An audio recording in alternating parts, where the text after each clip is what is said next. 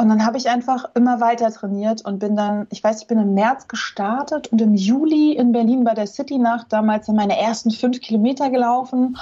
Und das war total verrückt. Also so dieses, boah, ich bin bei einem Laufevent und ich werde angefeuert. Und Silke war damals auch da und hat mich echt, ja, also hat das einfach übelst gefeiert, dass ich so dran geblieben bin.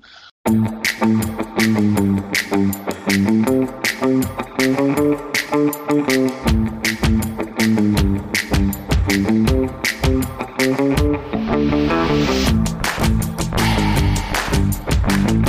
Three42, dein Ausdauer-Podcast für Schwimmen, Radfahren und Laufen, präsentiert von den Ausdauercoaches. Folge 104. Interview mit Mandy Jochmann.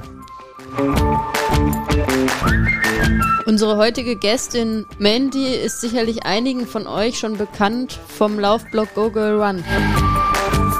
Wir haben mit Mandy darüber gesprochen, wie sie eigentlich zum Laufen gekommen ist und warum sie sich damals dafür entschieden hat, den Laufblog speziell für Frauen zu gründen. Genau, und dann haben wir natürlich auch darüber gesprochen, welchen Weg Mandy jetzt einschlägt als Achtsamkeitstrainerin und warum sie sich da auch weiterentwickelt hat. Viel Spaß beim Anhören. Ja, hallo Mandy, schön, dass du heute äh, ja virtuell sozusagen bei uns bist. Ich freue mich riesig, mit euch zum Mond zu fliegen. ja, ob wir das genau. heute noch schaffen, da bin ich mir nicht so ganz sicher. Aber einen guten Ausblick hätten wir auf jeden Fall. Ja. Das stimmt. Heute ist strahlender, äh, haben wir schon gerade vor genau. der also Aufnahme. Also zum Zeitpunkt der Aufnahme ist das Wetter toll. Genau, genau. Vielleicht können wir die die Sonnenenergie, die wir äh, wir drei, glaube ich, heute alle verspüren, ähm, an die Hörer und Hörerinnen so ein bisschen weitergeben in unserem Interview. Wir geben uns Mühe. Ne? Auf jeden Fall. Es ist echt mega geniales Herbstwetter. Ja, also, also, positives Herbstwetter. Alles ist bunt und äh, sonnig und kalt. Ja, so, so kann es auf jeden Fall bleiben. Äh, da bin ich auch dafür. Ähm, aber wir wollen natürlich heute nicht übers Wetter sprechen, sondern äh, über dich. Ja. ähm, und vielleicht zur Einstiegsfrage ähm, wollen wir mal so ein bisschen, ja, so ein bisschen chronologisch bei dir auch so ein bisschen ähm, vorgehen. Und viele, ich denke, viele Hörer und Hörerinnen von uns kennen dich möglicherweise schon ähm, von, vom Google Run Blog und Podcast und ja, ich weiß gar nicht, was es da sonst noch alles gibt. Ähm, aber ich würde dich in diesem Zusammenhang gerne fragen zu Beginn, wie du eigentlich zum Laufen gekommen bist. Oh ja, das erzähle ich immer super, super gerne. Ähm, ich bin zum Laufen gekommen. Also ich wollte schon immer laufen. Das ist total witzig, wenn ich das mal rückblickend anschaue. Also ich habe wirklich auch in meiner Jugendzeit weiß ich, dass ich mal versucht habe, joggen zu gehen. Und ich habe dann damals den Fehler gemacht und unseren großen Schäferhund mitgenommen, der irgendwann eine Katze gesehen hat und mich über den ganzen Gehweg gezogen hat. Das war dann ein bisschen doof. Und ich weiß, dass ich irgendwann mal in meinen Zwanzigern in Kanada, glaube ich, beim Reisen versucht habe mit dem Joggen, aber ich habe immer diesen typischen Fehler gemacht und gedacht, oh, ich muss gleich fünf Kilometer laufen und ich muss richtig schnell und genau, insofern hat sich das dann relativ schnell wieder erledigt gehabt und dann habe ich mit Jetzt muss ich zurückrechnen. Jetzt bin ich 34 minus neun Jahre. äh, Mats und ich mit 25 ungefähr. ähm, habe ich ähm, damals in einer Werbeagentur in Berlin gearbeitet und ähm, mich mit einer Freundin oder damaligen Arbeitskollegin unterhalten und gemeint, oh, ich muss echt mal was machen. Dieses ganze Sitzen, also ich habe da wirklich 24 Stunden, sieben Tage die Woche gearbeitet, wie das am Anfang so ist in der Werbeagenturbranche. Ähm, und habe gesagt, ey, ich muss echt mal was für meinen Körper tun. Und dann hat sie gesagt, ah, ich laufe schon total lange und das macht mir total Spaß. Und ich habe sie so angeguckt, oh, Joggen, das ist doch der totale Horror. Also das macht da überhaupt keinen Spaß. Ich, ich verstehe das gar nicht. Und es war so die Zeit, als es in Berlin, da habe ich damals gelebt, auch so mit diesen ganzen Running Crews so ganz langsam anfing und sich so diese Hobbyläufer-Szene so auch so ein bisschen gewandelt hat hat, sag ich mal. Und dann hat sie mir das Geheimnis in Anführungsstrichen vom Laufanfang oder Laufeinstieg verraten, dass sie meinte, nee, nee, du fängst wirklich ganz klein an mit nur maximal einem Kilometer irgendwie am Anfang und dann steigerst du dich nach und nach. Und ich so, ja, ja, komm, hör auf, das macht keinen Spaß. Und sie hat gesagt, nein, ich mache dir einen Trainingsplan und du probierst es mal aus. Und Silke war damals so motiviert, dass ich das mache, haben mir einen Trainingsplan geschrieben und dann habe ich angefangen und also ich weiß noch, das erste Mal war wirklich so ein Kilometer in zehn Minuten oder so. Oder wahrscheinlich noch viel, viel mehr. Und ich bin dann extra im Dunkeln losgelaufen, dass mich keiner gesehen hat, damals in Friedrichshain, dann so einmal um den großen Block und kam wieder zu Hause und dachte, Alter, ist das schrecklich. Nie, nie wieder. Und dann hatte ich aber Silke so ein bisschen im Nacken, die gleich am nächsten Tag gefragt hat, und wie war's? Und ich so, Horror. Und sie so, ja, ich weiß, aber nie, übermorgen machst du es wieder. Und die hat mich dann so ein bisschen gepusht, genau. Und dann dann kam bestimmt so in der dritten oder vierten Woche, habe ich gemerkt, hm, es wird leichter und ähm, meine Zeit geht auch ein bisschen runter und irgendwie macht das Spaß und ich bewege mich schon immer irgendwie gerne. Ich bin viel draußen, also ich bin schon immer Fahrrad gefahren oder war bei irgendeinem Fitnessstudio bei irgendwelchen Kursen, also und war schwimmen. Also ich bewege mich einfach sehr, sehr gerne.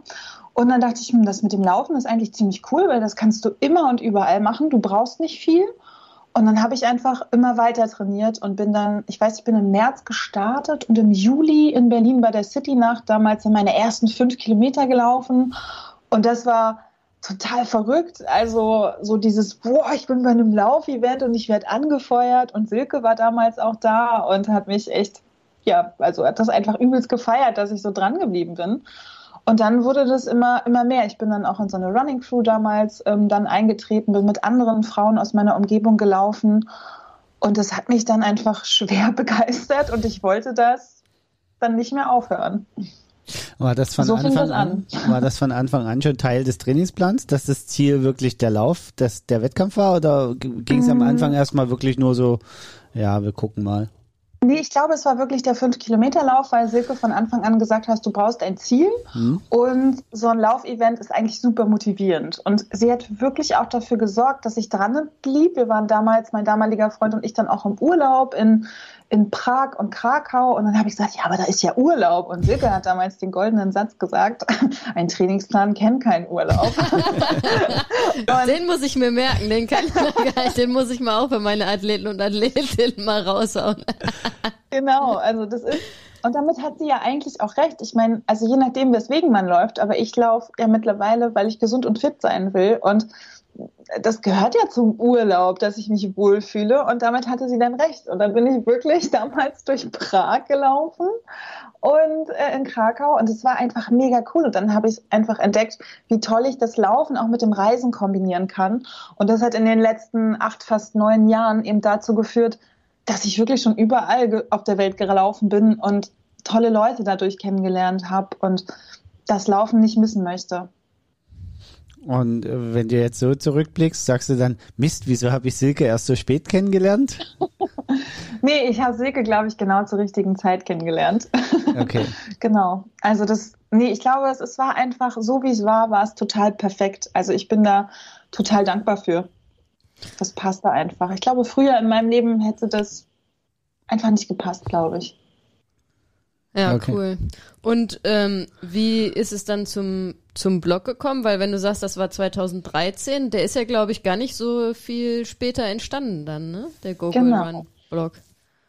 Der ist dann im Januar 2014 ja. online gegangen. Und das war so, dass meine Laufbegeisterung einfach unbändig war. Und ich glaube, ich habe damals echt, also ich weiß noch, wie ich mal in der U-Bahn saß und zu einer Freundin gesagt habe, ich muss jetzt irgendwas machen. Ich weiß, ich nerv euch total mit diesem Laufthema und hier die neueste Lauftheit und tralala. Und meine Freunde haben schon immer mit den Augen gerollt und waren so, wir finden das voll toll, Mandy, aber uns interessiert es nicht. Und ich habe so, ähm, also ich bin schon immer, glaube ich, ein sehr, sehr kreativer Mensch gewesen. Ich habe schon in meiner Jugendzeit, also ich wollte immer Journalistin werden und war super engagiert in, in den Jugendmedien war in der Schülerzeitung, habe 2006 schon meinen ersten Reiseblog aufgesetzt, ähm, als ich nach Neuseeland zum Working Holiday gegangen bin, habe danach in so einem politischen Forum, also jugendpolitischen Forum weitergeschrieben und dann im Studium und vor allem dann später auch in der Arbeitswelt ist das so ein bisschen verloren gegangen. Und ich habe dann Grafikdesign studiert, also habe mich dann gegen Journalismus und für Grafikdesign entschieden und merkte, das würde irgendwie passen mit dem, mit dem Laufen, das zu kombinieren. Und eigentlich habe ich Bock, mal wieder zu bloggen. Und die andere, der andere Hintergrund, den ich hatte, war, dass mir bewusst wurde, dass sich so viele Frauen nicht trauen, mit dem Laufen anzufangen, weil sie halt denken, oh Gott, wie sehe ich irgendwie aus? Und man hat ja diese Idealvorstellung auch von einer Läuferin, von einem Läufer wahrscheinlich auch. Und ich aber gemerkt habe, hey, das funktioniert, wenn du wirklich richtig anfängst mit kleinen Schritten mm, und geduldig bist, dann macht das voll Fets. Und mich, mir hat das gezeigt, also mir war, für mich war das auch so ein totaler Selbstvertrauenspusher. Also auch dieses, krass irgendwie, also ich hatte wirklich so eine Phase von, am Anfang bin ich mit, mit so Schlabbersachen losgelaufen und dunkel und schwarz, hoffentlich sieht mich keiner. Beim 5-Kilometer-Lauf hatte ich dann schon enge schwarze Laufklamotten an und habe sogar meine Arme, also ich hatte so einen Triggertop an, das war für mich total krass, weil ich meine Arme damals überhaupt nicht mochte. Also ich habe sehr kräftige Oberarme und war so, oh, so will ich mich nicht zeigen. Und, und dann Ende des Jahres bin ich dann, da ist noch das erste Mal in so einer neonfarbenen, echt engen Laufhose gelaufen und fand es einfach total geil und dachte so, na, ich mach das, also ich habe die ja an, weil mir das ja beim Laufen hilft sozusagen und weil so mit Schlabberklamotten ist es eben nicht so cool zu laufen und hatte dann neonfarbene ähm, Laufschuhe und weil das einfach die besten waren, die gepasst haben und dachte so, ja, ist ja egal, wie es aussieht, so, ne? Und wollte das eben auch anderen Frauen vermitteln und sagen, hey, traut euch, das tut gut und dann ist Google Run entstanden und ich habe es damals einfach, wie so ganz vieles, dachte ich so, ich mache das jetzt einfach. Ich habe den Blog aufgesetzt, am 1. Januar gesagt, so, erster Artikel und habe dann erstmal so ähm, ja so, so Laufberichte geschrieben und erzählt, wie ich trainiere. Habe das dann in der, in der ähm, Lauf-Community, in der ich damals war, geteilt über Facebook. Das fing damals ja alles gerade an mit Social Media. Und dann haben ganz viele gesagt, hey Manny, das ist total cool. Kannst du mal deine Tipps irgendwie zusammenfassen? Und dann ist da eben im Laufe der Zeit nicht nur, sind dann nicht nur meine Berichte drin gewesen, sondern wirklich so richtig Tipps. Und ich habe gemerkt, okay, das, was ich erzähle, das erzählt so in der Form, hat damals fast niemand in der Laufblogger-Szene gemacht, beziehungsweise gab es damals ja auch noch gar nicht. Die fingen erst an und so ist dann einfach Google Run entstanden. Also ja, aus coole Geschichte. Ja, ähm, sag mal, was mich interessieren würde, ähm, wie, also kannst du dir das erklären, wie, wie du ausgerechnet damals ähm, so das Gefühl schon hattest, speziell ähm, mit dem Laufen für Frauen? Also, ne, weil das war ja, also hast du ja jetzt auch erzählt, und das ist natürlich Go Girl Run und nicht Go mhm. People Run oder so. ähm, warum, also hattest du da dann schon auch so das Bedürfnis und das Gefühl, okay, dass du halt ähm, auch Frauen, speziell Frauen ansprichst. Und warum äh, hast du nicht einen, ähm, einen Laufblock gemacht, der jetzt äh, eben nicht frauenspezifisch ist, sondern mhm. alle anspricht? Zum einen, weil ich eine Frau bin und weil ich gesehen habe, dass es einfach einen enormen Unterschied gibt zwischen Läuferinnen und Läufer, dass es auch Themen gibt, die Läuferinnen ganz anders beschäftigen als Männer. Also ich bin sicher, es gibt auch Männerthemen, die äh, Männer dann natürlich ganz anders angehen. Aber ich habe damals einfach gemerkt, also gut, ich war auch in der Lauf-Community nur für Frauen. Das mhm. war natürlich dann auch nochmal was Besonderes. Und ich habe aber gesehen, dass diese weiblichen Themen sehr wenig ähm, ja, nach außen getragen worden sind. Und ich habe halt auch immer nur dieses höher, schneller, weiter gesehen und habe mir gedacht, darum geht es vielleicht als Frau auch gar nicht. Dieses, ich muss jetzt total krass, also nur auf Geschwindigkeit gehen. Ich finde es grundsätzlich total wichtig, dass wir Frauen das auch machen. Mhm. Ähm, aber ich irgendwie kam das einfach so, dass ich das dann, also ich habe am Anfang auch immer versucht, niemanden auszuschließen. Also Google Run, der Name selber, kommt äh, von dem Woodkid-Song Run Boy Run, ja, okay. den ich damals übelst gefeiert ja, habe. Und es war so Run Boy Run. Und ich war so, warum heißt das nicht Run Girl Run? Und dann dachte ich so, okay, Run Girl Run ist einfach so nah dran. Und ich wollte, dann, dann kam irgendwie Go Girl Run draus, weil es war so dieses, mach dich auf, zieh's durch und so ein allgemeinerer Name. Gut, war jetzt noch nicht so allgemein, aber und ähm, dadurch ist das so ein bisschen entstanden. Und am Anfang wollte ich das auch gar nicht so sehr auf Frauen ausrichten. Das hat sich dann erst später so ganz klar rauskristallisiert, als ähm, ich sozusagen Google Run auch zu einem Business gemacht habe. Das dann klar, da muss man halt sagen, hier wäre es deine Zielgruppe. Und dann habe ich gesagt, naja, meine Kernzielgruppe sind Frauen.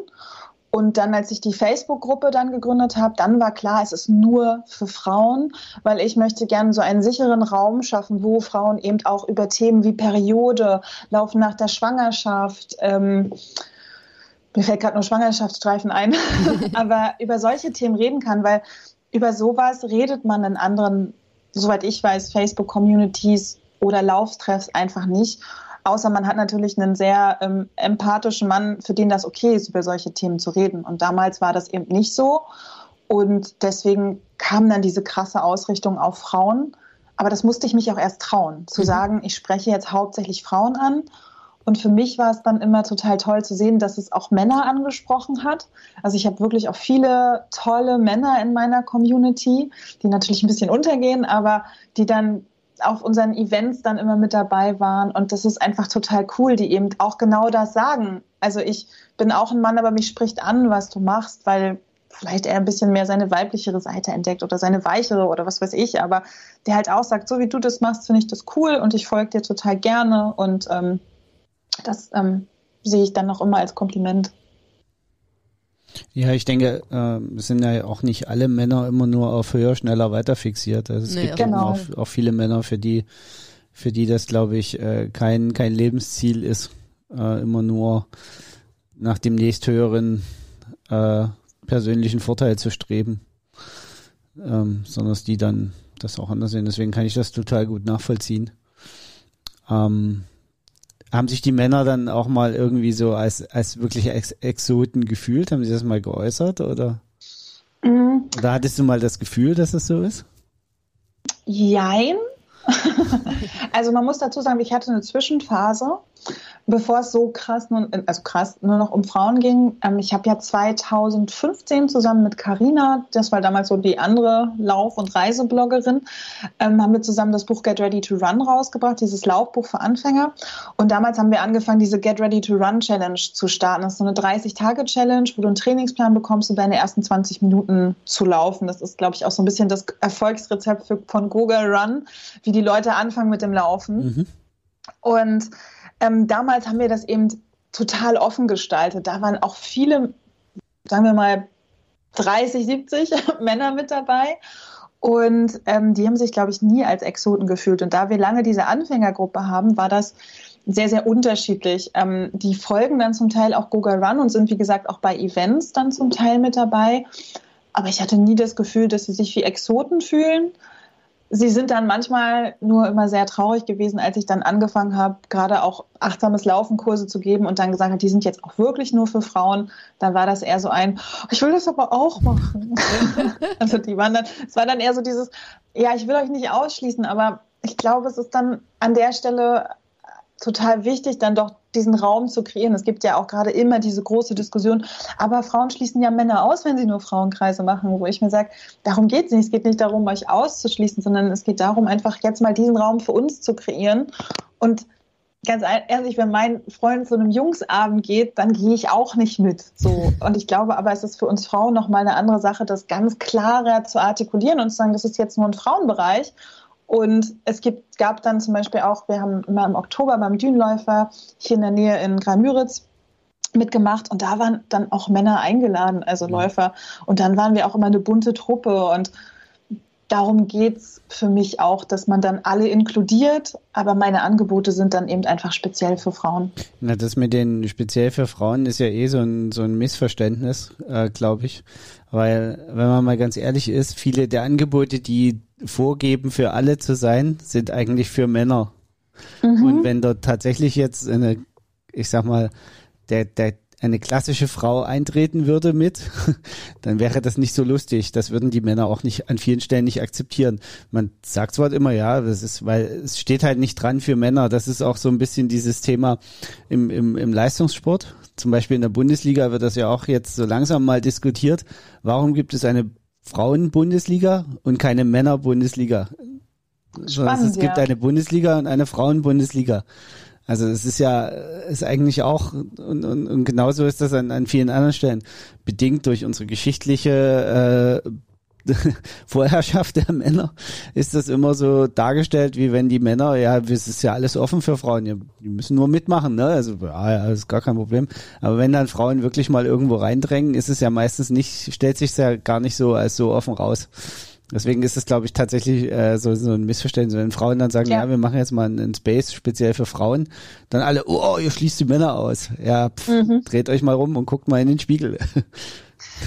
Das ist ein guter, äh, ein guter Hinweis. Ja. Ist ja auch so die Frage, ob, ähm, ob immer alles für alle für alle irgendwie offen sein muss, ne? Weil wie du schon gesagt hast, so, also wenn man hat einfach so spezifische Sachen, wenn die Männer einen Männerabend machen, dann ist der halt nur für Männer oder auch äh, wenn andere Gruppen unterwegs sind, keine Ahnung, wenn die Senioren sich treffen, dann treffen sich da die Senioren und nicht unbedingt, kommen jetzt nicht unbedingt die Enkel mit dazu oder so, ne? Also das ja. ist ja vielleicht auch, äh, ähm, das ist ja auch gar nicht was Schlechtes, äh, wenn, wenn man jetzt, äh, wenn sich eine spezifische Gruppe oder Community halt äh, bildet, ne? Das muss ja auch nicht immer alles und jeden ansprechen, weil dann ähm, ist es am Ende ja auch, ähm, ist es nicht so was also am Ende ist es ja immer irgendwie was, wo man Gemeinsamkeiten hat und irgendwie da dadurch dann zusammenfindet und dadurch auch zueinander findet und äh, das würde dann vielleicht gar nicht mehr so stattfinden. Und ich glaube das ist auch das was wenn man sagt man macht Sachen die nur für Frauen sind ne? Also das ist immer also man hat ja dann immer irgendwelche Männer die sagen äh, ja also das klassische Thema ist ja jetzt wenn wir beim Laufen bleiben ja der Frauenlauf so äh, ja aber äh, wenn es Frauenläufe gibt ja genau gibt's ja keinen Männerlauf oder so ne? Wo ich so denke ja, ja äh, also äh, ihr habt es irgendwie nicht verstanden. Und äh, es gibt ja auch keine Männerläufe weil es offensichtlich keinen Bedarf dafür gibt. Das muss man ja auch mal immer sagen. Ne? Also äh, äh, könnte man könnte ja gerne Männerläufe machen, aber dafür gibt es keinen Bedarf. Ich glaube, die werden nicht besser besucht als ein Lauf, der für alle Geschlechter offen ist, ne? weil der Bedarf ist einfach nicht mehr da. Aber für Frauen äh, ist der Bedarf halt da und vielleicht, äh, also ich glaube nicht, dass wir das äh, noch erleben in unserem Leben, aber vielleicht ist es auch irgendwann so, dass der Bedarf auch für Frauen nicht mehr da ist, ne? dass äh, dass sich alles so entwickelt hat, dass Frauen auch diesen Raum nicht mehr brauchen unter Frauen zu sein, sondern dass sie auch über alles offen mit Männern reden. Also wäre mhm. ja wünschenswert, wenn das mal irgendwann so ist. Aber das ist, das, davon sind wir im Moment halt noch weit entfernt. Ne? Und mhm. dann ist es, also es ist ja auch nichts Negatives. Mhm. Traumvorstellung wäre es natürlich, wenn es gar keine Trennung gibt zwischen ja. den Geschlechtern. Also das ist auch was, was wir in meinem Team natürlich sehr stark diskutieren. Ähm, weil wenn du auch wieder nur Frau sagst oder nur Mann, schließt du ja dann wieder alle anderen Geschlechter ja. aus, aber das ist dann eine riesige Diskussion sozusagen. Aber äh, ich bin da voll bei euch. Es hat einen Grund, warum das so ist und ähm, gleichzeitig bin ich zum Beispiel auch, das hat mir dann geholfen, diesen Fokus auf Frauen zu richten, war dann dieser Gedanke von, ich biete ja auch ganz, ganz vielen Content an, den du frei konsumieren kannst, egal wessen, welches Geschlecht du bist. Und glaube, hab, ich habe damit sehr viel mit Google Run rausgetragen. Und nur weil jetzt dann die, die spezifischen Produkte dann nur für Frauen waren, heißt das nicht, dass ich alle anderen ausschließe. Und der Witz war dann auch, dass ich dann teilweise im 1 zu 1 auch Männer betreut habe und dass mir ja, das, als ich noch Trainingspläne gemacht habe, mir das total Freude gemacht hat, auch mit Männern zusammenzuarbeiten, weil ja jeder von uns einen weiblichen und einen männlichen Anteil hat und ich das einfach mega cool fand, Männer auch dabei zu begleiten, sich vom, sagen wir jetzt mal, vom höher, schneller, weiter frei zu machen, die halt gesagt haben, hey, ich will gesundheitsorientiert laufen, ich will mich wohlfühlen und auch zu sehen, mit was für Herausforderungen auch Männer natürlich zu kämpfen haben. Und das sind so Sachen, die natürlich unter den Tisch fallen. Ich gehe jetzt nicht raus und habe ganz viele männliche Testimonials, aber ich finde das ganz, ganz wichtig. Genau. Und vielleicht gibt es mal eine Welt, wo es einfach egal ist, welches Geschlecht man hat. Ja, wie gesagt, ich glaube, wir erleben das nicht mehr, aber ähm, es wäre ja schön, wenn es zumindest mal mehr in die Richtung geht. Ne? Aber, ja, wir, wir also fliegen also zum Mond. Ich, ich, ich hoffe schon, dass wir davon große Teile noch erleben. Also Glaubst wir haben ja. ja jetzt 100, also wir haben vor 100 Jahren ja angefangen, die Frauen wirklich äh, sich die Rechte erkämpft und äh, die ersten Erfolge gefeiert. Jetzt haben wir 100 Jahre Pause gemacht, jetzt können wir mal wieder ein bisschen Gas geben, was so die auch. Themen angeht. Also ich finde, auch wenn man da mal hinschaut, ne, wenn man mal wirklich in den Feminismus reinguckt, aber auch in die ganze Queer-Gesellschaft. Und ich finde, es ist ganz, ganz wichtig, dass das immer mehr Mainstream ankommt. Und ich finde, es gibt da ganz, ganz tolle Rollenbilder, die das mega toll ähm, ja zeigen nach außen. Und das ist der Vorteil, finde ich, an Social Media, dass wir dadurch die Möglichkeit haben, einfach in andere Lebensrealitäten reinzukommen, dass die Jugend auch sieht, es muss nicht alles nach Schema F gehen und so wie unsere Eltern das gemacht haben, dass, sondern dass einfach so viele Menschen, gerade junge Menschen, abgeholt werden und ihnen gezeigt wird, hey, du bist nicht unnormal, weil du vielleicht auf Männer oder auf Frauen stehst. Du bist nicht unnormal, weil du dich vielleicht komisch in deinem Körper fühlst, sondern es gibt eine Erklärung dafür. Und ähm, ich würde mir wünschen, dass das eben auch im Sport immer mehr normaler wird und Leute sich das trauen dürfen und das dann nicht mit dem Finger auf einem gezeigt wird und dass es einfach mega geil ist, wenn, wenn vielleicht ein Mann mit einem Tütü bei einem Frauenlauf mitläuft oder so. Und ähm, ich, ich finde auch einfach, dass die Laufwelt bunt werden darf. Also dass die Laufwelt auch, ja, was das was Ziele erreichen angeht, auch einfach bunt wird. Und das, ich habe das letzt, irgendwann die Tage hat mir das auch wieder eine, also ich habe jetzt auch Coaching-Kunden immer noch, die natürlich von Google Run kommt, die mir erzählt hat, sie hat letztens gerade wieder irgendwo in einem Triathlon-Forum gelesen, dass einfach ähm, eine Triathletin die einfach ähm, ja dick, dicker war, dann wieder angeschrien wurde von Zuschauern, die soll ihren fetten Arsch doch lieber von der Rennstrecke wegbewegen und ich mir einfach nur an den Kopf fasse, weil ich mir denke, im Sport geht es nicht nur um Leistung, sondern auch viel um Spaß und Gesundheit und Wohlbefinden. Und wie toll ist es für jeden, der irgendwie zum Beispiel an einem Triathlon teilnimmt, egal ob der nun schnell oder langsam ist, wie geil ist das, dass diese Person da Triathlon macht und dass da ein bisschen mehr Respekt auch einfach in, den, also in die breite Gesellschaft einkehren kann. Das würde ich mir eben wünschen. Ja, sehr guter Punkt, den du da ansprichst. Und ich glaube, also wir äh, machen da immer gerne den Vergleich so äh, über den Ozean, äh, wenn man auf die USA guckt, die sind da, glaube ich, schon viel, viel weiter, ne? Weil wenn man sich da mal so die Läufe anguckt und so, da sieht man auch ein ganz anderes, eine ganz andere bunte Mischung an Läufern und Läuferinnen, die da dann unterwegs sind, allein schon vom äußeren Erscheinungsbild. Mhm. Ähm, und da äh, sind wir in Deutschland, ähm, ja, äh, ich glaube, da könnten wir einen eigenen Podcast drüber machen, warum das so ja, ist. Ja gut, das haben wir ja auch ähm, schon ja. total oft auch thematisiert. Ja, ne? Da sind dass, wir leider hier echt noch ein ganzes Stück hinterher, wenn man, äh, wenn man darauf schaut. Ne? Ja, Aber ich glaube, man darf es umgekehrt sehen. Ich glaube, man darf einfach gucken, ähm, statt immer zu sagen, wir sind da ganz schön weit hinterher, dann lieber zu sagen, hey, es ändert sich was ja. und es kommt. Also ich glaube, je öfter wir auch darüber reden und das raustragen und vielleicht auch Menschen, die das so sehen, an, an der Rennstrecke stehen. Also ich bin zum Beispiel auch jemand, wenn ich bei Laufevents anfeuere, dann feuere ich bis an, bis die letzte Person kommt, weil ja. es einfach mega cool ist. Und ich glaube, das ist halt wichtig, den Fokus darauf zu richten, auf das, es kommt ja auch schon immer näher. Meine eine Freundin liebt es, in London zu laufen, weil das da so ist. Also es ist nicht erst in den USA, ja, sondern in, in England London. ist es auch so, ja. ja. Genau. Und ich glaube, es ist einfach dann, dann lieber zu sagen, statt darüber zu schimpfen, zu sagen, ey, ich gehe bald wieder zu einem Event und dann feuere ich an, bis die letzte kommt oder der letzte. Und genau, da, da sich darauf zu konzentrieren das hier zu etablieren. Und ich glaube, man kann immer nur Dinge ändern, indem man sie selber tut und ähm, dann einfach daran Spaß hat.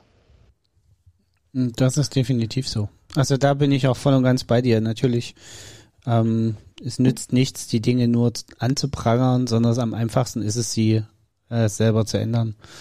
Ähm, dann eben auch einstehen, ähm, ja. Aber äh, wollen wir mal den Übergang schaffen, weil du hast gerade ähm, von deiner Freundin gesprochen, die äh, beim Triathlon war. Äh, Triathlon hast du ja auch mal gemacht, ne? Ja. Wie bist du denn zum Triathlon gekommen? das kam dann nach äh, anderthalb Jahren, bin ich dann doch schon den ersten Halbmarathon gelaufen.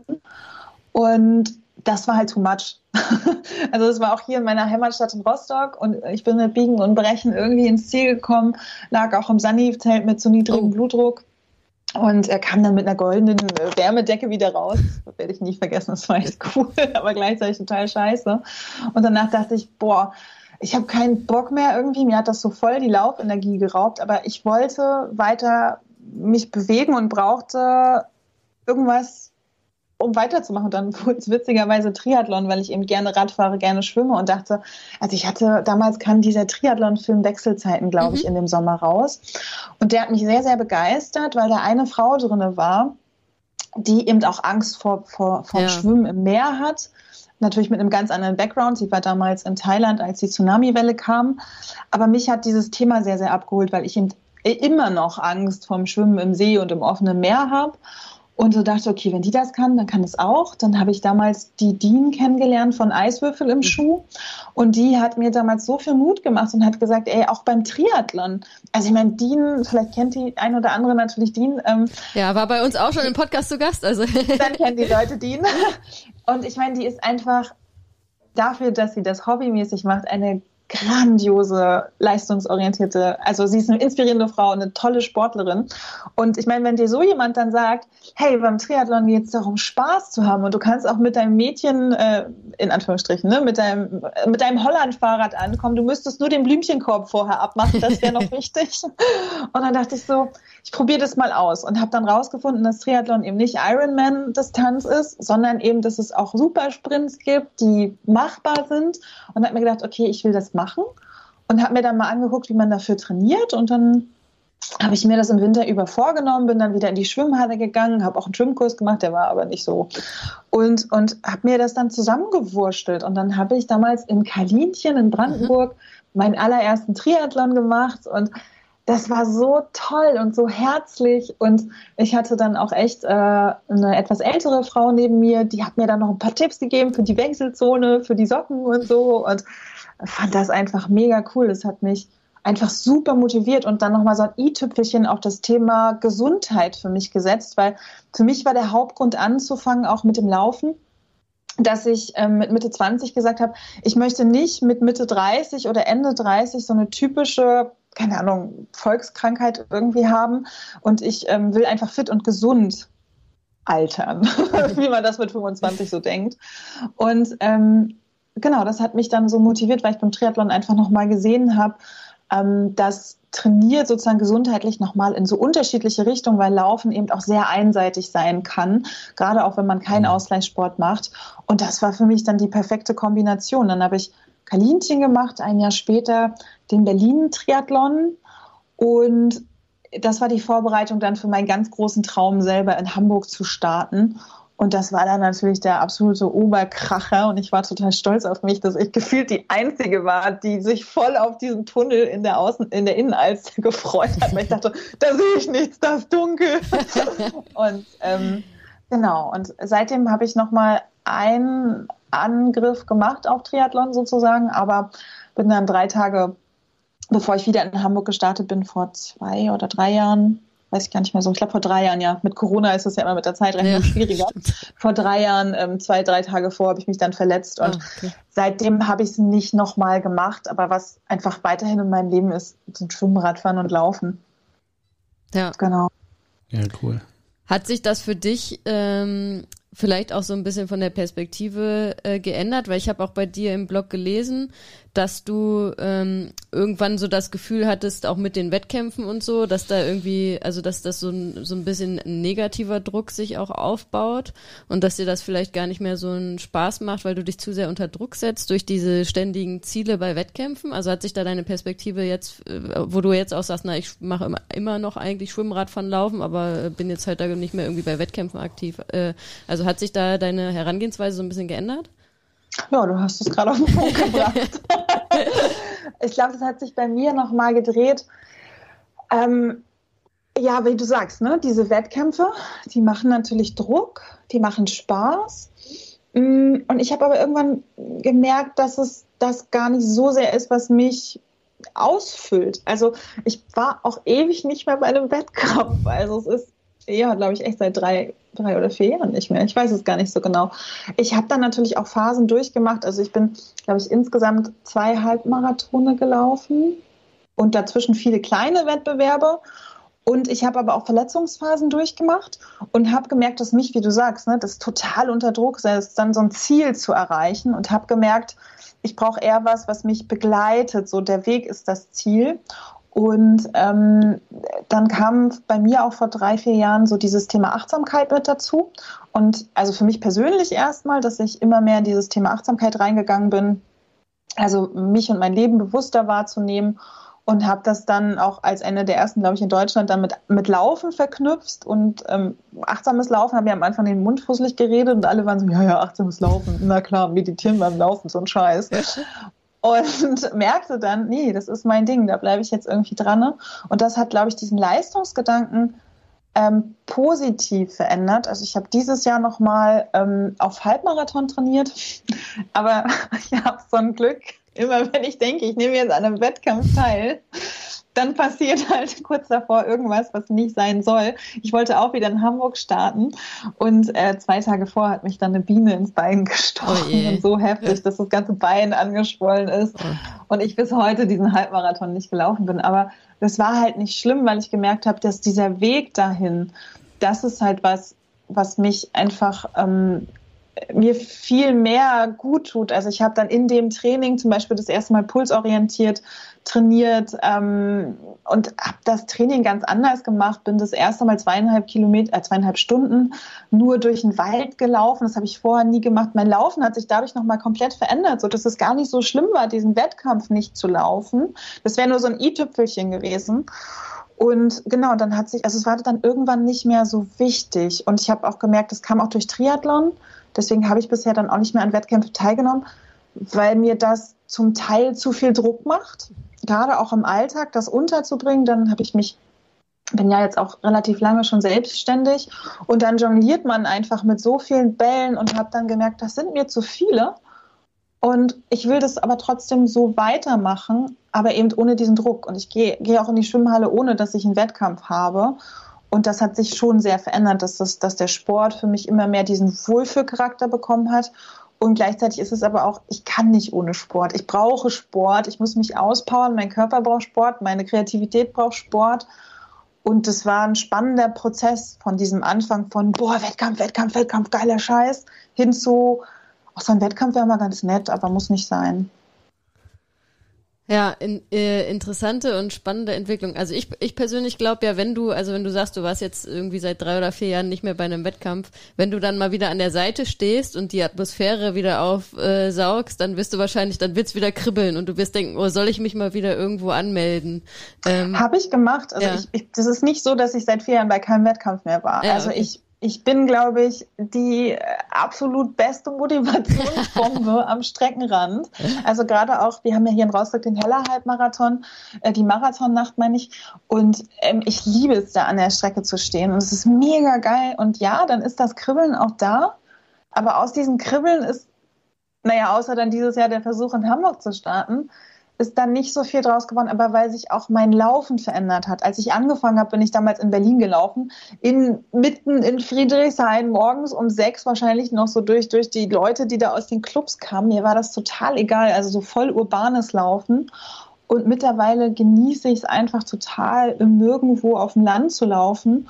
Und klar gibt es da auch Läufe, wo das so ist, aber das ist ich mit mir allein und meinen Laufschuhen ist für mich zehnmal schöner, als bei einem Laufevent zu laufen. Und genauso kann ich aber auch diese krasse Faszination für Laufevents nachvollziehen und verstehen. Und ich glaube, da ist jeder so auf seinem eigenen Trip sozusagen auf seiner eigenen Reise. Und ich finde das ganz wichtig, dass man für sich rausfindet, was macht mir jetzt gerade Spaß und offen dafür zu sein. Vielleicht ist das in vier Jahren wieder komplett anders und ich laufe dann doch nochmal mit Berlin Halbmarathon oder so. Also ja, ich glaube, das ist ein ganz, ganz wichtiger Punkt, den du da gerade angesprochen hast, ähm, dass man immer für sich herausfindet, was einem selbst Spaß macht, weil oft ist dann ja so, also ist dann wieder so ein Gesellschaft oder zumindest ein gefühlter gesellschaftlicher Druck da, also auch in der in der Laufbubble, sage ich jetzt mal, ne? Ja. Also dass äh, dass dann die Leute das Gefühl haben, oh, okay, jetzt oh Gott, jetzt muss ich auch bei einem Wettkampf mitlaufen, was ja totaler Quatsch ist, weil wenn wenn einem das total viel gibt, einfach nur zu laufen und der Wettkampf, das ist ja ich, ich würde mal behaupten, das ist bei vielen Leuten so. Der Wettkampf äh, für einen im Endeffekt mehr Stress als positives äh, bedeutet ne, ähm, dann ist es ja Quatsch, irgendwie zu sagen, okay, ich muss jetzt unbedingt einen Wettkampf laufen, ne? Äh, warum sollte man das machen? Ähm, das ist, glaube ich, ganz spannend äh, durch Corona natürlich auch, ne, weil da dann auf einmal keine Wettkämpfe mehr waren.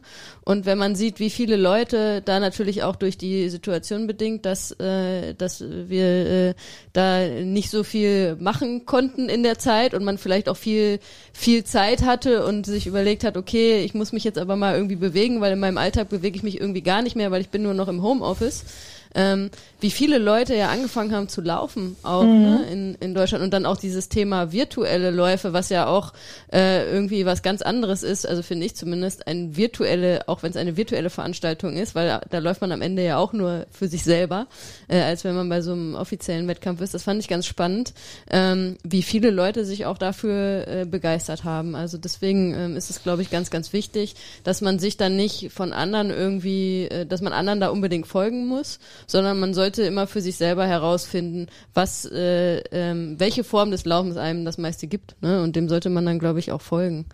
Also. Genau, und auch, ich habe das auch während Corona natürlich sehr in der Community verfolgt, gerade dieses Thema, dass viele eben gesagt haben, ähm, oh nee, so ein virtueller Lauf, der motiviert mich überhaupt nicht.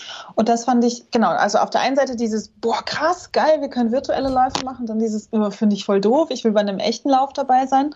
Und ich fand es ganz spannend dann zu sehen, ähm, dass die Leute dann, also Läuferinnen und Läufer auch hinschauen mussten, dieses, was motiviert mich eigentlich am Laufen? Ne? Dieses, dann da vielleicht auch einen Switch hinzubekommen, dass ich gar nicht nur für die Events laufe oder auch einfach festzustellen, ich laufe eben wegen diesen Events, weil mich das einfach mega vorantreibt, weil mich das auch ähm, dabei bleiben lässt.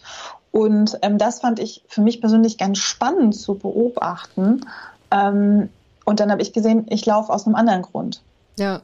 Und ja. ich glaube, da konnten viele auch gut für sich, also ich habe das dann auch eher positiv gesehen, dieses, weil viele ja sich dann so in dieses, oh, ich glaube überhaupt nicht mehr, ich habe kein Event, auf das ich trainiere und vielleicht wird das ja doch verschoben. Also ich glaube, es war letztes Jahr einfach ja krass, ne? Dieses Zittern um die Events und und dann dachte ich eher so, aber siehst doch mal positiv, du weißt jetzt, was dich antreibt beim Laufen. Also guck, wie du es irgendwie hinbekommst. Und ich meine, selbst wenn das 2022 das Event ist, ähm, es geht ja um dieses Dranbleiben. Und das fand ich ganz spannend, in der Community zu beobachten, mit welchen Herausforderungen die Menschen da gekämpft haben. Ja. Mhm. Also auch im läuferischen Sinne. Wobei ich fand auch sehr spannend, dass letztes Jahr dann so im Herbst, also in den dritten Lockdown, so, also in den zweiten Lockdown dann rein in die dritte Welle. Damals, als es Lockdown gab.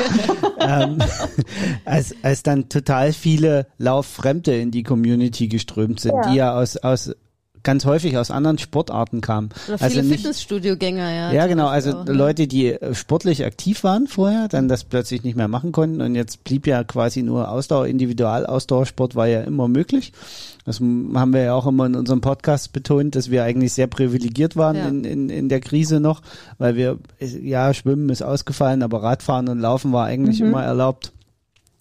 Und äh, das sind ja sehr viele Sportarten Fremde, aber nicht Sport, unsportliche Menschen plötzlich in diese Community reingedrängt und, und, und haben da auch so ein paar Sachen aufgesprengt, wo man, ja. wo man so festgestellt hat, ja, also eigentlich haben sie recht, es ist völlig egal, äh, sag mal, wer so nur so eine 5 Kilometer Runde läuft und um sich fit zu halten, ja, das müssen auch nicht immer die äh, Top Top Klamotten sein, die Top Top Schuhe. Manchmal tut's auch ja. einfachere Sachen.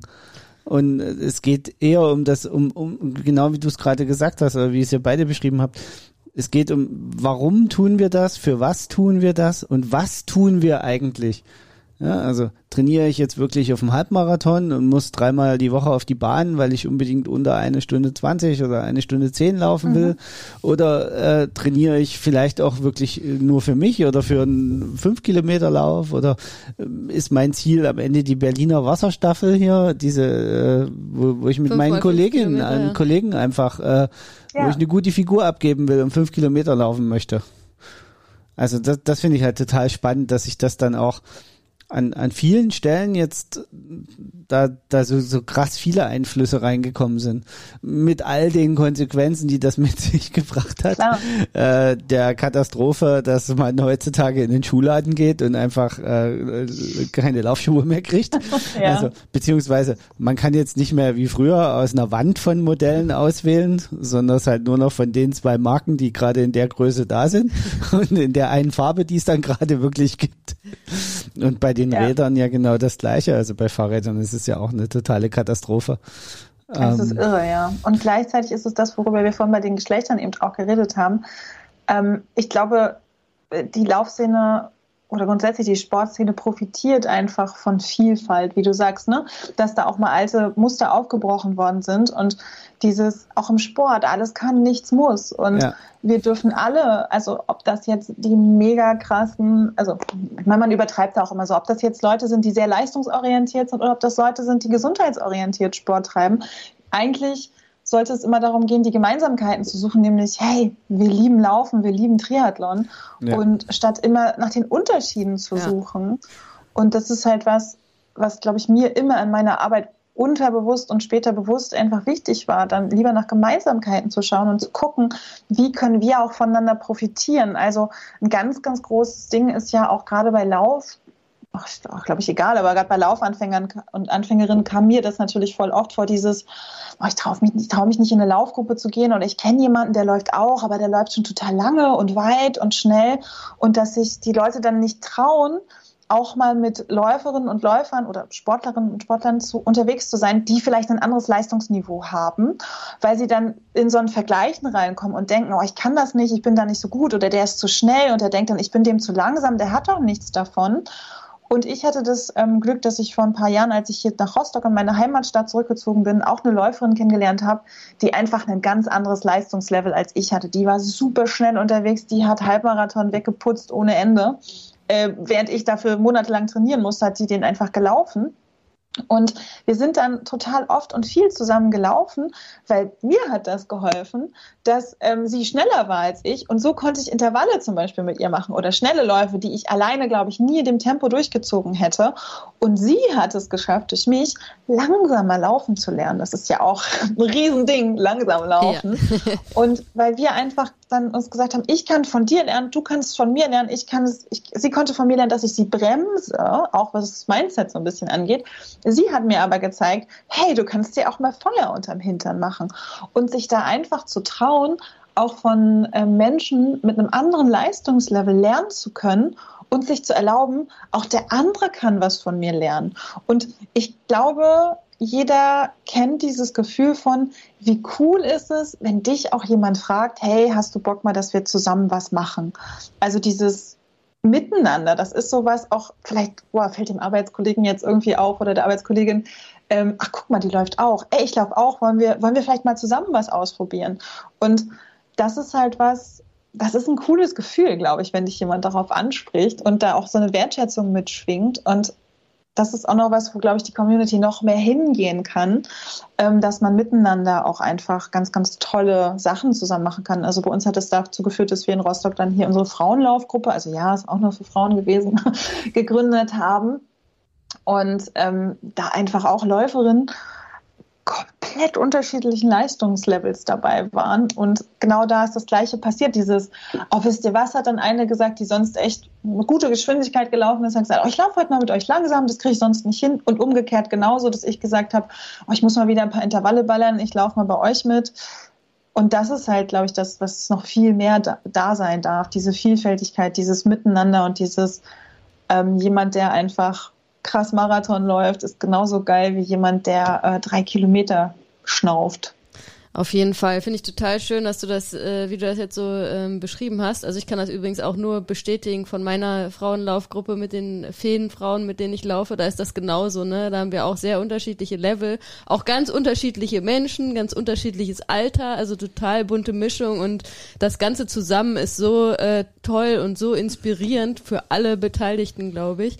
Ähm, das äh, ist, kann ich nur jedem empfehlen. Das ist eine großartige Erfahrung. Aber ich fand es auch total schön, wie du das so beschrieben hast, weil ich habe auch äh, hatte davor gedacht, ja, wir haben das jetzt ja so ein bisschen so schwarz und weiß irgendwie beschrieben, ne? Man hat die leistungsbezogenen und hat, man hat die gesundheitsorientierten. Aber wenn wir mal ehrlich sind, bewegen sich die meisten Leute ja irgendwo dazwischen, ne? Das ist ja kein schwarz und weiß, sondern ähm, es bewegt sich irgendwo dazwischen und man kann sich halt auch super dazwischen bewegen, ne? Und das ist, glaube ich, auch äh, also zumindest für mich ähm, der richtige Weg, äh, würde ich sagen, weil ähm, Corona hat, glaube ich, viele auch nachdenken lassen, ja, warum mache ich das denn jetzt eigentlich mit dem, äh, mit dem Laufen oder mit dem Ausdauersport? Ähm, mache ich das wirklich nur wegen der Wettkämpfe? Und wenn man das nur wegen der Wettkämpfe macht, ja, ist ja auch okay, wenn das bei jemandem so ist, dann äh, ähm, ist es halt so. Aber für mich persönlich, ähm, ähm, also ich trainiere ja auch durchaus leistungsbezogen und liebe äh, es auch an Wettkämpfen teilzunehmen und auch irgendwie da über Wettkämpfe, Wettkämpfe geben mir unglaublich viel.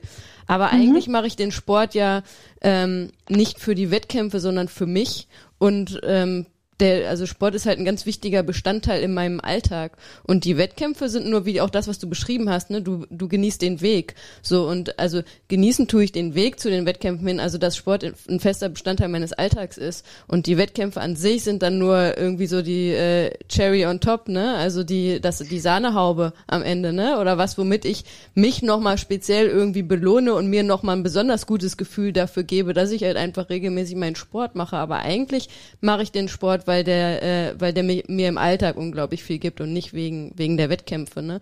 Und so ist es, glaube ich, dass man dass man sich viel auch dazwischen bewegen kann, dass man sagen kann, okay, mir macht das durchaus Spaß, mal ab und zu mal irgendwie so einen Wettkampf zu machen oder auch mal sehr spezifisch auf so einen Wettkampf zu trainieren, ne? dann so auch vom Kopf her so ganz äh, klar so eine Reise anzugehen. Ne? Ich äh, nehme mir jetzt ein Ziel vor und darauf trainiere ich, aber am Ende ähm, ist das, glaube ich, bei den meisten so, oder ich, ich hoffe es zumindest, dass es bei den meisten so ist, dass man den Sport ja macht, weil der einem im Alltag äh, unglaublich viel gibt. Und das äh, gibt einem ja doch viel mehr als dann am Ende dieser eine Tag, an äh, dieser eine Wettkampftag, wo man dann den Wettkampf macht.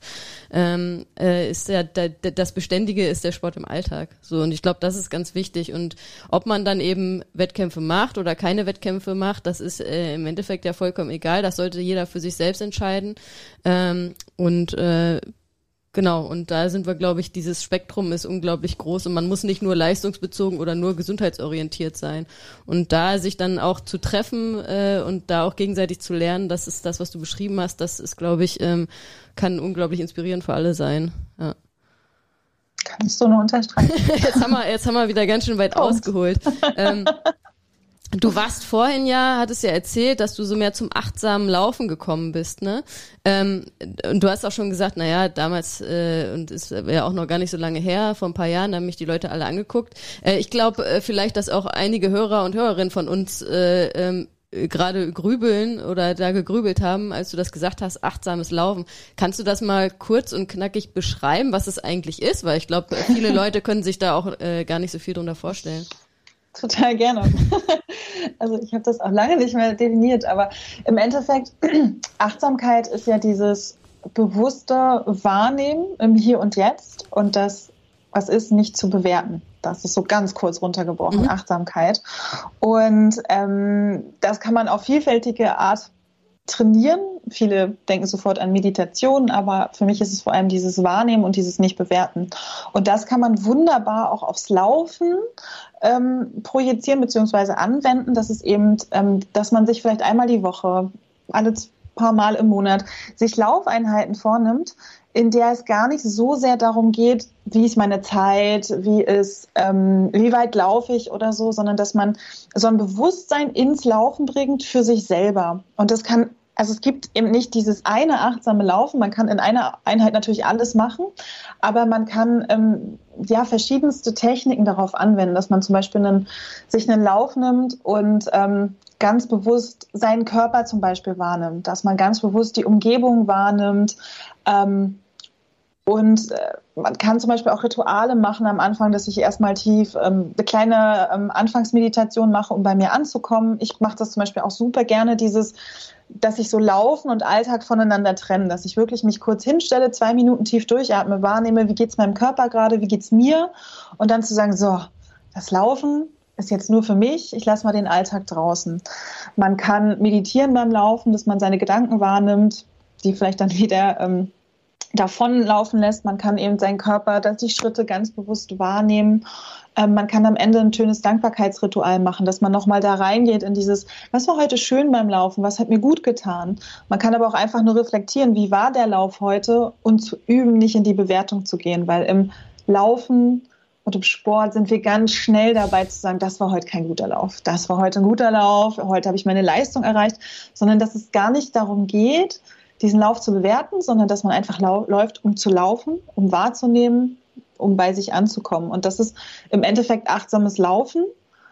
Ähm, das funktioniert auch nicht so. Das kann man trainieren. Und wie gesagt, es gibt da ganz, ganz viele Möglichkeiten. Und ich fand das total schön, das miteinander zu kombinieren, weil ich mich in meinem Alltag und in meiner persönlichen Weiterentwicklung ganz viel dann ups, mit Achtsamkeit beschäftigt habe und es einfach toll fand, dass ich das eben auch auf, auf, auf die Bewegung ausweiten konnte, weil viele denken, ja, das ist nur Meditieren und ich sitze nur. Nee, darum geht's nicht. Also du kannst dich auch in der Bewegung achtsam fortbewegen.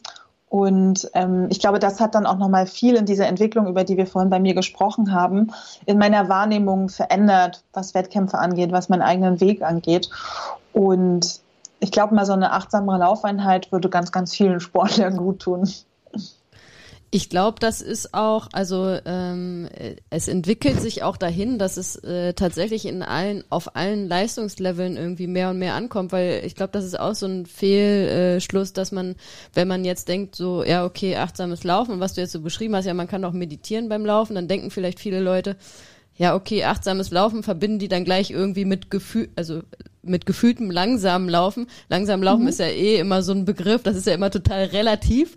Äh, ja. Aber ähm, äh, das ist ja, äh, das ist ja gar nicht so. Also, also ich habe zumindest das Gefühl, dass das auch so ein bisschen jetzt mehr in die äh, auch Richtung Leistungssport ähm, geht in die Richtung, ne, dass es auch da genutzt wird, um sich zu verbessern und tatsächlich auch im professionellen Sport äh, mehr und mehr genutzt wird, äh, um auch da äh, die positiven Sachen für sich, äh, dass die Leute versuchen, da für sich rauszuziehen. Also ich glaube, das ist ja ein Thema, was wirklich alle, ähm, alle Leistungslevel betrifft, ne? Genau, also das ist auch noch ein Teil, dass eben Achtsamkeit immer mehr auch Teil des mentalen Trainings ja. geworden ist. Also das ist auch, wenn ich von Laufleistung rede, finde ich das ganz wichtig, dass es nicht nur darum geht, den Körper zu trainieren, sondern eben auch unseren, unseren Kopf, unser Gehirn, unsere mentale Leistung.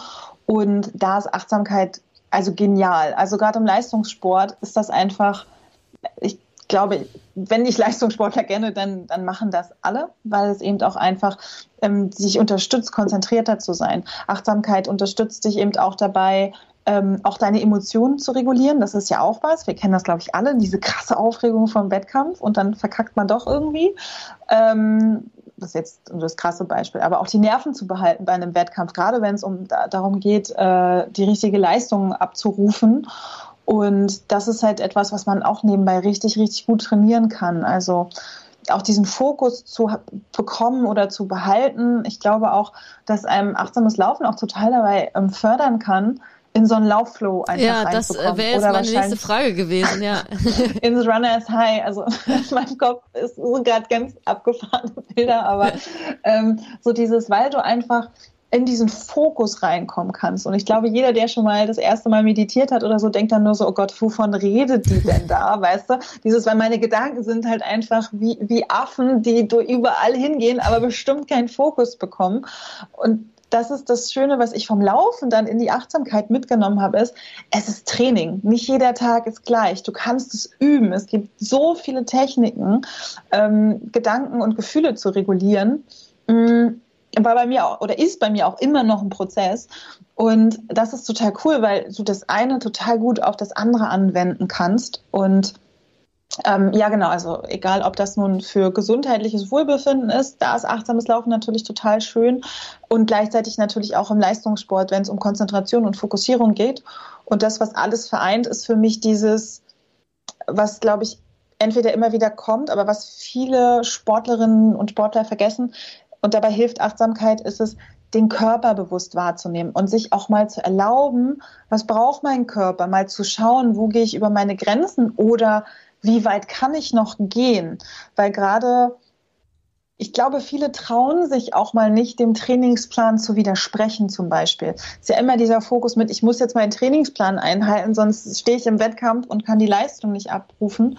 Und so ein, so ein kleines Atmen vor dem Laufen oder sich mal zu erlauben, ich mache mal einen Lauf, der vielleicht genau dem entspricht, was ich gerade brauche, mal reinzuführen, was brauchen mein Körper und ich gerade. Brauche ich heute eine entspannte Einheit oder brauche ich mal eine Einheit zum Ausballern? Brauche ich einfach nur drei Kilometer und will einfach mal schnell laufen, weil gerade so viel los ist in meinem Leben und ich einfach nur den Kopf freikriegen will? Da finde ich achtsames Laufen ein totales Geschenk. Ja, äh, das haben jetzt hoffentlich unsere Athletinnen und Athleten nicht so gehört. nee, das äh, stimmt gar nicht. Also äh, es ist Wendy auch nicht hat so gesagt, ich darf auch immer den Trainingsplan widersprechen. genau. Das ist auch. Hat, dann kommst du, Mandy hat gesagt, Trainingspläne kennen keinen Urlaub. genau, genau. Wir haben beide. Ich, ich äh, finde auch beide Argumente äh, total okay und total in Ordnung, weil äh, man darf durchaus dem Trainingsplan widersprechen und das ist manchmal auch äh, sehr sinnvoll. Ähm, aber dann bitte ich nur meine Athleten und Athletinnen darum, dass sie äh, mit mir Rücksprache halten und sich äh, mit mir da absprechen. Dann ist das total okay und total in Ordnung. Ja.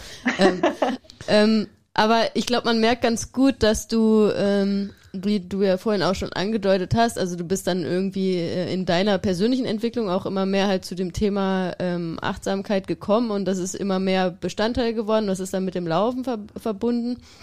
Und ähm, jetzt ähm, hat sich bei dir ja auch äh, da noch einiges verändert, ne? Also du, ähm, ja, magst du mal erzählen? Also äh, dein, auch dein Fokus jetzt von Google Run äh, geht ja jetzt ein bisschen in eine andere Richtung noch. Genau, das war ein Prozess, glaube ich, der jetzt zwei Jahre gedauert hat das war dann wirklich dieser Übergang von, ich habe auf Google Run erst nur übers Laufen berichtet, dann kam das Buch Laufen für Anfänger, dann habe ich Triathlon gemacht, dafür Tipps gegeben. Zwischendurch war Reisen immer noch mit drinne. Dann kam das achtsame Laufen und ich habe dann einen Online-Kurs entwickelt, den Leichter Laufen Online-Kurs. Der bestand aus verschiedensten Säulen, natürlich Lauftechnik, Kraft und Koordination, aber dann eben auch Achtsamkeit, Selbst, Selbstvertrauen, entspanntes Essen, und die anderen Säulen weiß ich gerade nicht mehr. und es war ganz spannend, weil schon in der Beta-Testphase, als ich mit 20 Frauen diese Module getestet habe, haben die halt schon gesagt, boah, Mandy, das darf nicht leichter laufen heißen, das muss eigentlich leichter leben heißen, weil ich gemerkt habe, dass diese Themen einfach äh, also diese Mischung aus Bewegung, Achtsamkeit und Persönlichkeitsentwicklung, die spricht so viele Menschen an und das kann so viel Positives in Dankbarkeit war die eine Säule noch äh, im Leben verändern. Und das hat irgendwie dazu geführt, auch dass ich viel, viel mehr und lieber über alles andere außer Training geredet habe. Und ich das Gefühl habe, ich habe in den sieben Jahren mit Google Run so viele Entwicklungen durchgemacht, dass ich gemerkt habe, dass das, also Google Run hatte einfach jetzt so, ein, so einen Status von, das ist Google Run. Google Run ist Laufen für Frauen. Und ich hatte weder ich noch Google Run die Kraft, jetzt nochmal zu sagen, wir drehen das jetzt nochmal und Mandy macht nur noch Achtsamkeit, persönliche Weiterentwicklung. Ähm, und Google Run gibt es nicht ohne das Laufen. Und ich habe ganz lange gebraucht zu verstehen, dass das aber auch bedeutet, Google Run so zu lassen, wie es ist. Aber ich entwickle mich weiter. Das haben auch viele Leserinnen und Leser dann auch gespürt und irgendwie haben das ganz viele, als ich jetzt mein neues Projekt gestartet habe, gesagt, ja genau, das ist jetzt die logische Schlussfolgerung. Ähm, und habe dann mich getraut, mir auch mal vorzustellen, wie wäre ein Leben für mich ohne Google Run, weil das eben dann auch mein Job geworden ist in den letzten Jahren. Und ja, habe mir erlaubt, da mal zu träumen und daraus wurde dann, okay, eigentlich geht es um Mandy Jochmann, das bin ich.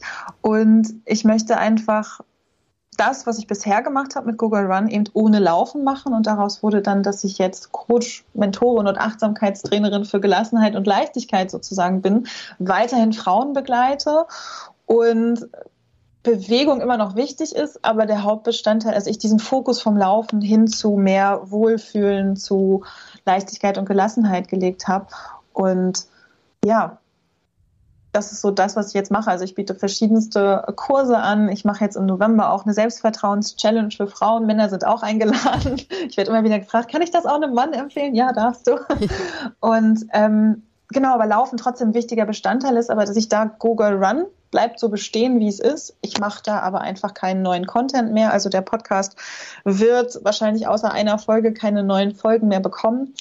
Aber ich, es geht halt trotzdem eigentlich so bunt wie bisher weiter. Ich bin gerade daran dabei, den neuen Podcast zu konzipieren, einen neuen Podcast zu machen. Es gibt einen neuen Instagram-Account, es gibt eine neue Website. Ich werde weiterhin schreiben, aber eben Laufen hat nicht mehr diesen großen Stellenwert, auch weil ich glaube, dass es, dass die Leute, die Google Run gefolgt sind wegen dem Laufen, dass die dann auch das Laufen brauchen. Ich glaube, es gibt einfach viele andere tolle Menschen, wie auch einfach euch, wo ich die Leute dann hin äh, empfehlen kann und sage, hier, guck mal da. Ähm, die können dir, was, wenn es ums Laufen geht, weiterhelfen. Und ich bin dann einfach deine Nummer eins Ansprechpartnerin, wenn es um, um alle inneren Sachen geht. genau. Ist das auch irgendwie so, also ähm, für mich äh, klingt das so, als wenn du ja selbst auch so eine persönliche Entwicklung genommen hast und äh, die jetzt für dich dann eben auch konsequent äh, beruflich so weiterführst, was ich total cool finde. Ähm, hast du, also gibt's äh, ich, ich kann mir auch vorstellen, dass es ja auch deine Community ähm, da sich zum Teil ja auch mit dir entwickelt hat, ne? Also sind da auch jetzt, siehst du das, kannst du das schon sagen, sind viele aus der Google Run Community, die dir jetzt sozusagen auch folgen auf deinem weiteren Weg da? Ja, ja, also weil ich schon in Google Run ja ganz viel von der Entwicklung zum Teil mitgenommen habe, ja. zum Teil aber auch sehr ähm, gehindert war. Also ich meine, ich habe sieben Jahre Google Run gemacht, ich habe mich darin weiterentwickelt, ich habe Leute immer sehr viel mitgenommen auf meine Entwicklung und das hat eben auch dazu geführt, dass ich vor drei Jahren gemerkt habe oder vor vier, fünf, ich hatte ja auch mal Höhen und Tiefen und dass es teilweise sehr, sehr schwer war, dann auch die Tiefen natürlich auszuleben, weil es auch irgendwann für mich war, es braucht auch eine private Mandy. Ähm, ich bin sehr persönlich gewesen auf Google Run und ich werde auch weiterhin sehr persönlich sein, aber es gibt einen Bereich, der privat auch ist. Und das ist dann manchmal sehr schwer, wenn man so eine Personenmarke aufbaut. Gleichzeitig ist es natürlich ein, ich bin da reingewachsen. Ich hatte nie den Plan, dass Google Run mal Deutschlands mhm. größter Laufrock wird, dass das mein Business wird. Und dementsprechend habe ich früher nie Regeln festgelegt, nie Grenzen. Das ist jetzt bei dem neuen Projekt ganz spannend und anders, weil es gibt Regeln und Grenzen, die meine Privatsphäre schützen. Es gibt aber auch Regeln und Grenzen, die ganz klar machen, auch für meine Kundinnen oder auch die Follower, ähm, dass das ein Business ist sozusagen. Und aber diese Mischung daraus ist natürlich auch sehr sehr spannend. Jetzt habe ich den Faden verloren.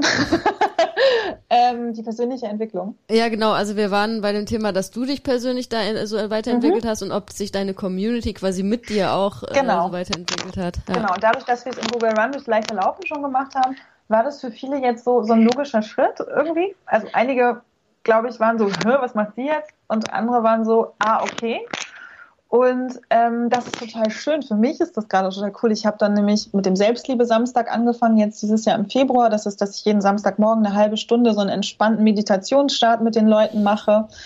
Ähm, das war schon in Google Run, sodass die schon gesehen haben, okay, da kommt was Neues. Dann habe ich ein Selbstliebe-Gruppenprogramm entwickelt, das schon zweimal durchgeführt. Und da waren natürlich erstmal nur Frauen mit dabei, die Google, mich über Google Run kannten.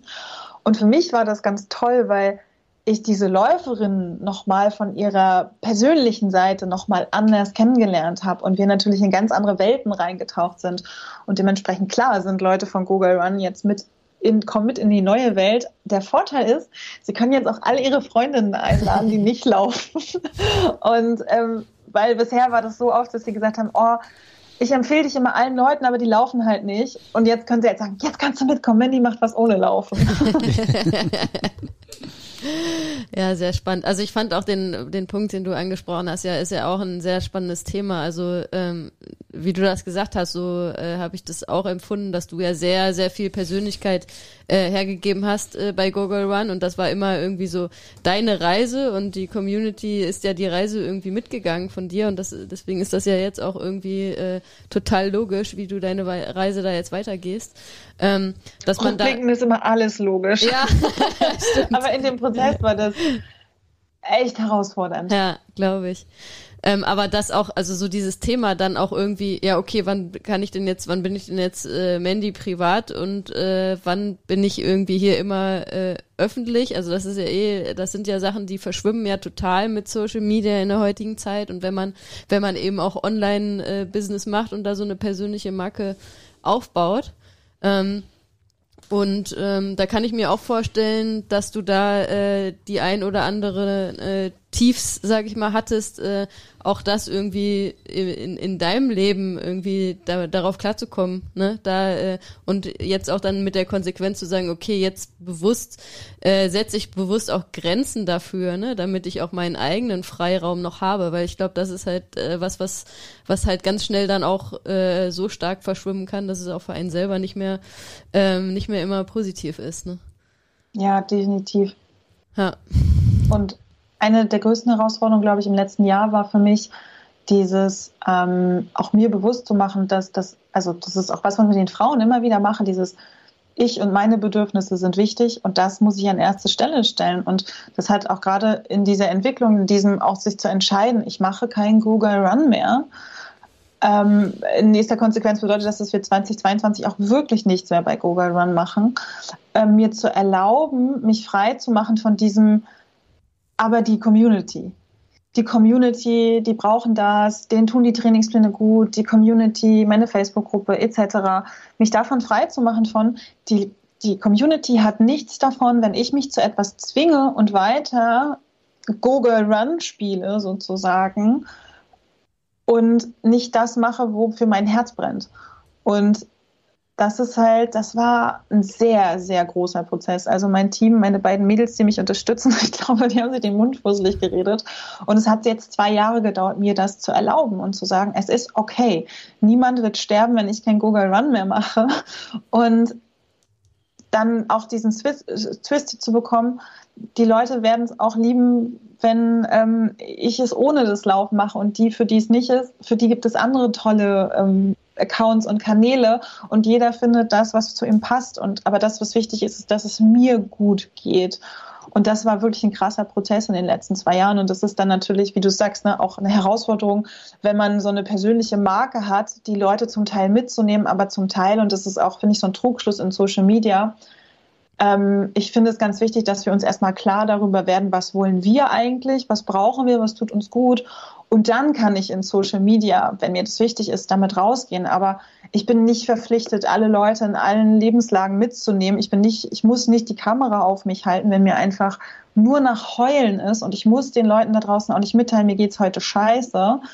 Ähm, aber gleichzeitig auch keine Welt zu kreieren, in denen eben alles Happy Hippo und Eierkuchen ist.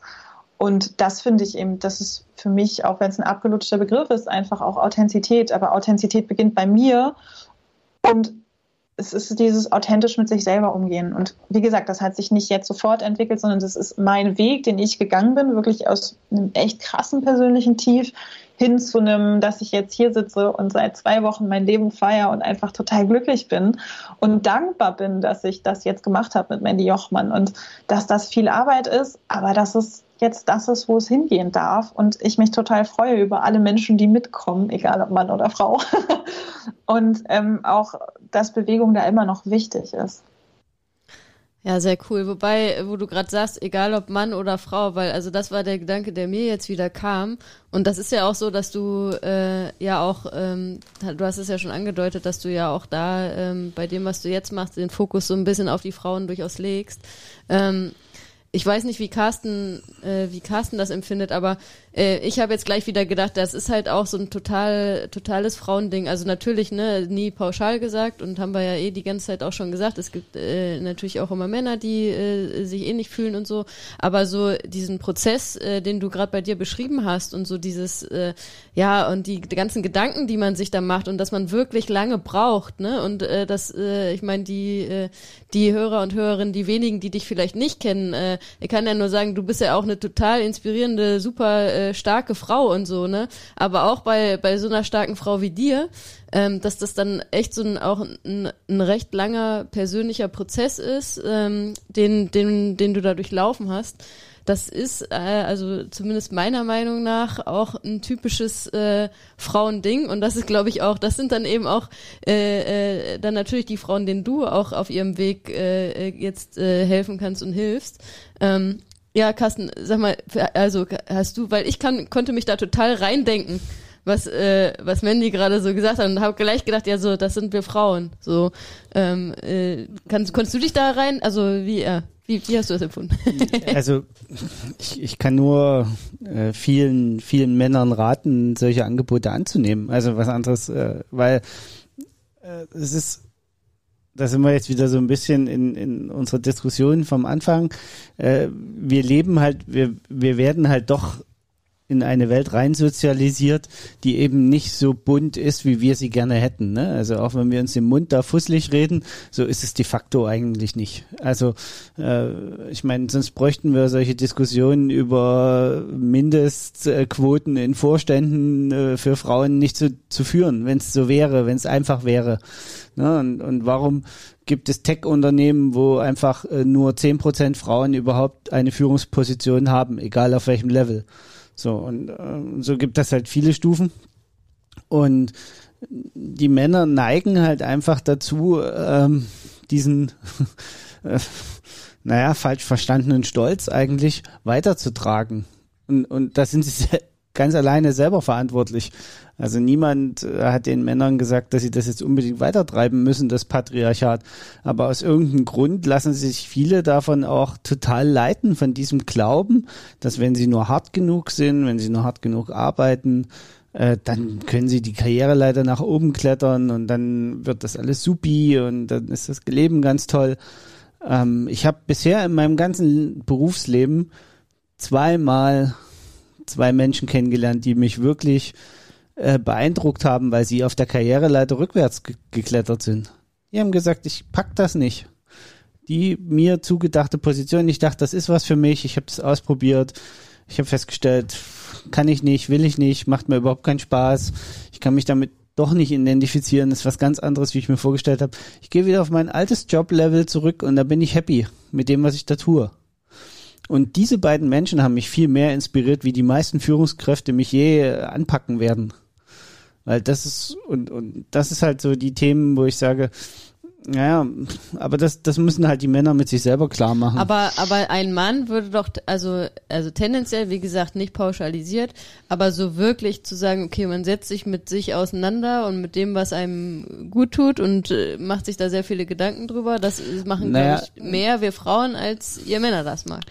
Naja, also das, das ist, glaube ich, schon auf jeden Fall so. Das, das liegt aber eben, wie gesagt, an der Sozialisierung, weil ähm, sich mit sich selber beschäftigen bedeutet eben auch, sich Schwächen einzugestehen. Und das genau. ist einfach in unserer Welt Übrigens auch bei Frauen wird das nicht so gerne gesehen, wenn sie sich wirklich Schwächen eingestehen. Äh, auch Frauen müssen funktionieren, besonders wenn sie dann irgendwann Mütter werden.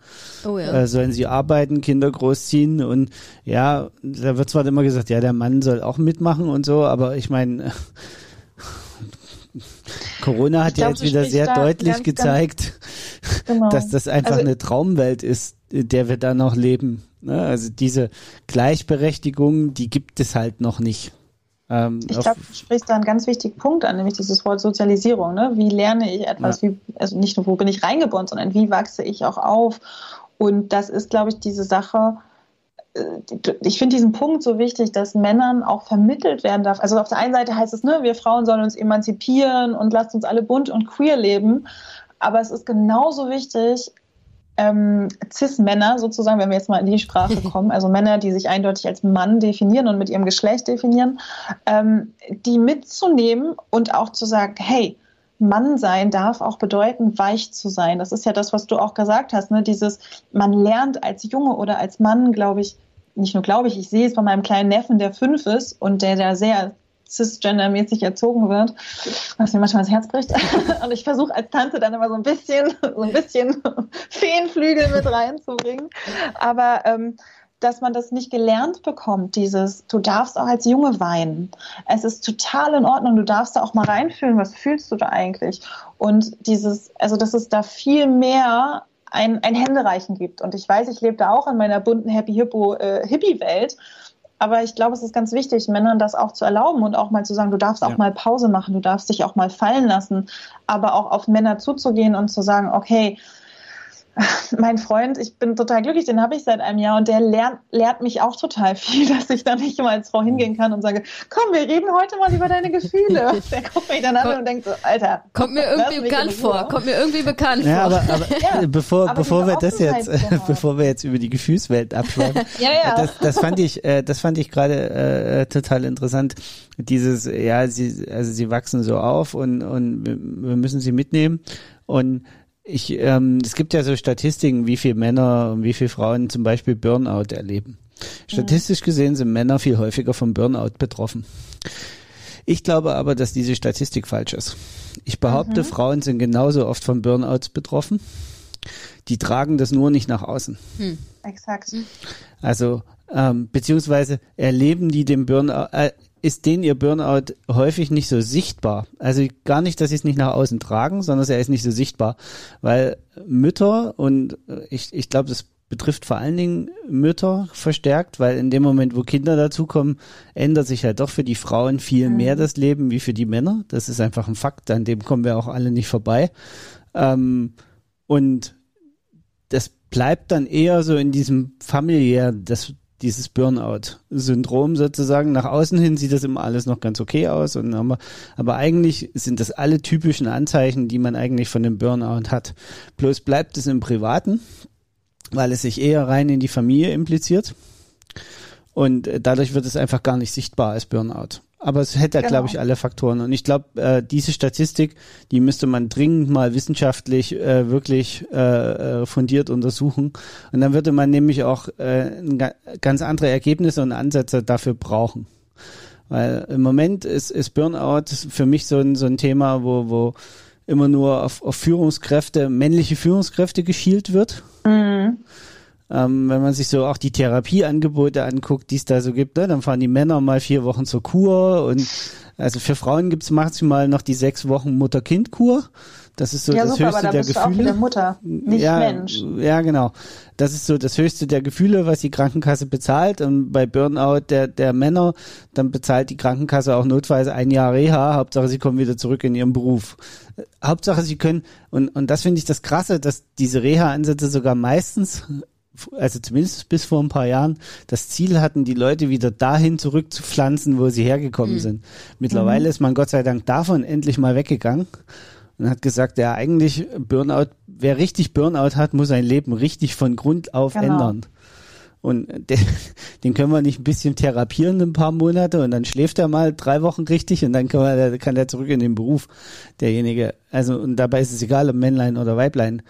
Ähm, so, und, und das ist für mich halt so, so der Punkt, wo ich denke, und, und da sind wir jetzt wieder so ein bisschen auch mit bei dem Thema vom Anfang geschützter Space und so weiter. Da wird halt viel zu wenig auch noch geschlechterspezifisch oder äh, nee, vielleicht ist geschlechterspezifisch das falsche Begriff, ähm, fallspezifisch untersucht Mhm. Also es gibt vielleicht noch ganz andere äh, Gruppen, die, die, äh, die sich da rauskristallisieren. Ja, vielleicht ist es gar nicht so geschlechterorientiert, vielleicht ist es eher ja, tatsächlich Führungskräfte und, und Nicht-Führungskräfte oder vielleicht ist das, äh, keine Ahnung, äh, irgendwie so, dass das am Ende rauskommt. Ja, ja, also eigentlich müssten wir diese ganzen psychosozialen Themen, die unsere Gesellschaft umtreibt, mal weniger in dieses Männlein, Weiblein, queer, nicht queer Welt einteilen, sondern es mal tatsächlich in die eigentlichen Problemgruppen einteilen und stellen dann fest, naja, aber das sind ja irgendwie immer von allem alles drinne. Also mhm. es gibt diese Welt gar nicht, die wir hier immer diskutieren, so wunderbar. Aber weil wir ja immerzu damit beschäftigt sind, überhaupt erstmal darauf hinzuweisen, dass Frauen ihren geschützten Space brauchen und dass das alles so seinen Sinn hat, kommen wir überhaupt nicht über diesen Punkt hinaus, das mal ja. wirklich weiterzuentwickeln, wo es eigentlich hingehört. Sondern wir, wir, wir schöpfen immer noch so krass am Rand. Das, das ist das, wo mhm. ich so, wo ich so denke. Und dann, da fand ich das jetzt gerade so spannend, weil du das jetzt so, ja, wie empfindest du das? Äh, aus meiner Sicht als, als Berufstätiger sehe ich das wahrscheinlich ganz anders wie aus meiner Sicht als, als jetzt als dein Partner, als dein Lebenspartner. Ähm, und deswegen, also aus, aus Sicht des Lebenspartners hätte ich jetzt gesagt, ja, pff, äh, ich brauche das jetzt nicht unbedingt. Ne? so, ja, also weil ich ich bin vom Typ her einfach so krass tiefenentspannt. Ja, ja. Das, aber äh, ja, also ganz spannend. Aber ich muss jetzt hier mal mit Blick auf die Uhr, ja, das stimmt. Äh, bevor wir jetzt hier äh, total weiter ausschweifen, äh, vielleicht äh, will ich da nur einen Aspekt jetzt noch rauspicken, weil das fand ich ganz spannend von dem, was du gesagt hast, was dann auch, äh, womit wir das Ganze vielleicht heute abrunden können und möglicherweise ähm, da nochmal äh, offline quatschen können, ob wir, ob wir dann mal äh, nochmal quatschen, weil ich glaube, wir haben noch viele Themen, die wir da besprechen können. Aber einen Aspekt fand ich ganz spannend. Ähm, es war das Thema, dass du gesagt hast, ja, ich glaube, das ist insbesondere bei Müttern ähm, so, wenn wir jetzt irgendwie von Burnout reden oder wie auch immer man das bezeichnen will, ne? Weil das ist ja, und das ist ja ein Aspekt, und ich glaube, Mandy, das ist auch was, was du ähm, auch in deinen Coachings jetzt, äh, äh, was ein wichtiger Aspekt ist, ist das Thema äh, körperliche Veränderung. So, und was geht überhaupt im Körper äh, der Frau, irgendwie was passiert im Körper der Frau und welche Auswirkungen hat das wiederum auf auch auf die, den Kopf und auf das Mentale, ne? Also eine Mutter hat hat ja eine krasse, also das ist glaube ich auch so ein Thema, was viel mehr noch in den Fokus muss. Erlebt ja eine krasse körperliche Veränderung ne, durch die äh, Schwangerschaft und durch die Geburt und auch durch die Zeit danach. Ähm, ist für mich ja auch als Trainerin ähm, total spannendes Thema das Ganze. Ähm, und ich glaube, allein darüber könnten wir einen eigenen Podcast machen, über den, äh, den Zyklus der Frau oder dann speziell über das Thema äh, Schwangerschaft und was passiert da mit der Frau. Aber das ist halt so ein Thema, was natürlich speziell bei Frauen so ist, dass allein schon im Körper wahnsinnige äh, Prozesse und Veränderungen stattfinden, die dann äh, natürlich auch dann Auswirkungen auf, auf den Kopf haben und auf das Mentale. Ne? Ich glaube, das ist ja auch, äh, oder ich bin mir ziemlich sicher, dass äh, das auch ein wichtiges Thema ist ähm, in, in deinen Coachings, die du, äh, die du jetzt anbietest. Und vielleicht können wir ähm, können wir allein zu dem Thema ähm, dann nochmal zusammenkommen und, und hier nochmal darüber quatschen, weil das ist ja auch was, wie gesagt, was auch im Sport und auch ohne den Sport ja ein unfassbar spannendes Thema ist. Und ich glaube, was auch ähm, wo auch Männer immer mehr aufgeschlossener für sind und auch äh, das vielleicht ganz interessant finden, äh, da mal zu hören und die dann vielleicht auch das auch wiederum Männer Frauen besser verstehen können, ne? wenn da irgendwie Stimmungsschwankungen da sind oder wie auch immer und wir Frauen gleichzeitig natürlich lernen auch besser damit umzugehen, ne? Das äh, ähm, ja. Du schließt damit gerade den Kreis. Ja. du schließt meinen Entwicklungskreis, weil das ist etwas, was ich vor einem Jahr, also es ist mir wie Schuppen vor den Augen gefallen, dass mein übergeordnetes Thema und mein Herzensthema, in das ich gerade reinwachse, auch da habe ich gelernt, Geduld zu haben. Ich könnte jetzt damit sofort losgehen, aber ich bin persönlich da noch nicht. Mein Herzensthema ist Weiblichkeit. Und all das, was ich bisher gemacht habe, führt zu diesem Punkt der Weiblichkeit zurück. Ich habe unbewusst angefangen mit Google Run, weil es mir darum geht, diese weibliche Komponente, was auch immer das weibliche Prinzip für jeden, der jetzt zuhört, ist, ins Laufen zu bringen. Und jetzt ist mein Weg, diese Weiblichkeit sozusagen auch noch von dem Laufen rauszuheben und in viele andere Bereiche zu bringen. Und das ist das, wo es für mich langfristig hingehen soll, nämlich das Thema Weiblichkeit. Und dann ist es egal, ob es schlecht, geschlechterspezifisch ist oder nicht. Und äh, ich stimme dir zu, wir könnten noch wahrscheinlich drei Stunden sprechen. Und für mich war es, äh, ist es total toll, mit euch beiden reden zu dürfen, weil ich finde es total toll, eben nicht nur mit Frauen zu reden, sondern auch mit Männern. Und ich finde es ganz toll, dass Carsten auch gesagt hat, was er zu bestimmten Themen sagt, weil ich glaube, dass es ganz, ganz wichtig ist, ähm, auch diesen, äh, diesen Achtsamkeits- oder Feinfühligkeitscharakter in Männern zu erfachen, aber auch zu sehen, bei Männern ist das eben dann entweder anders oder wir sind uns total ähnlich.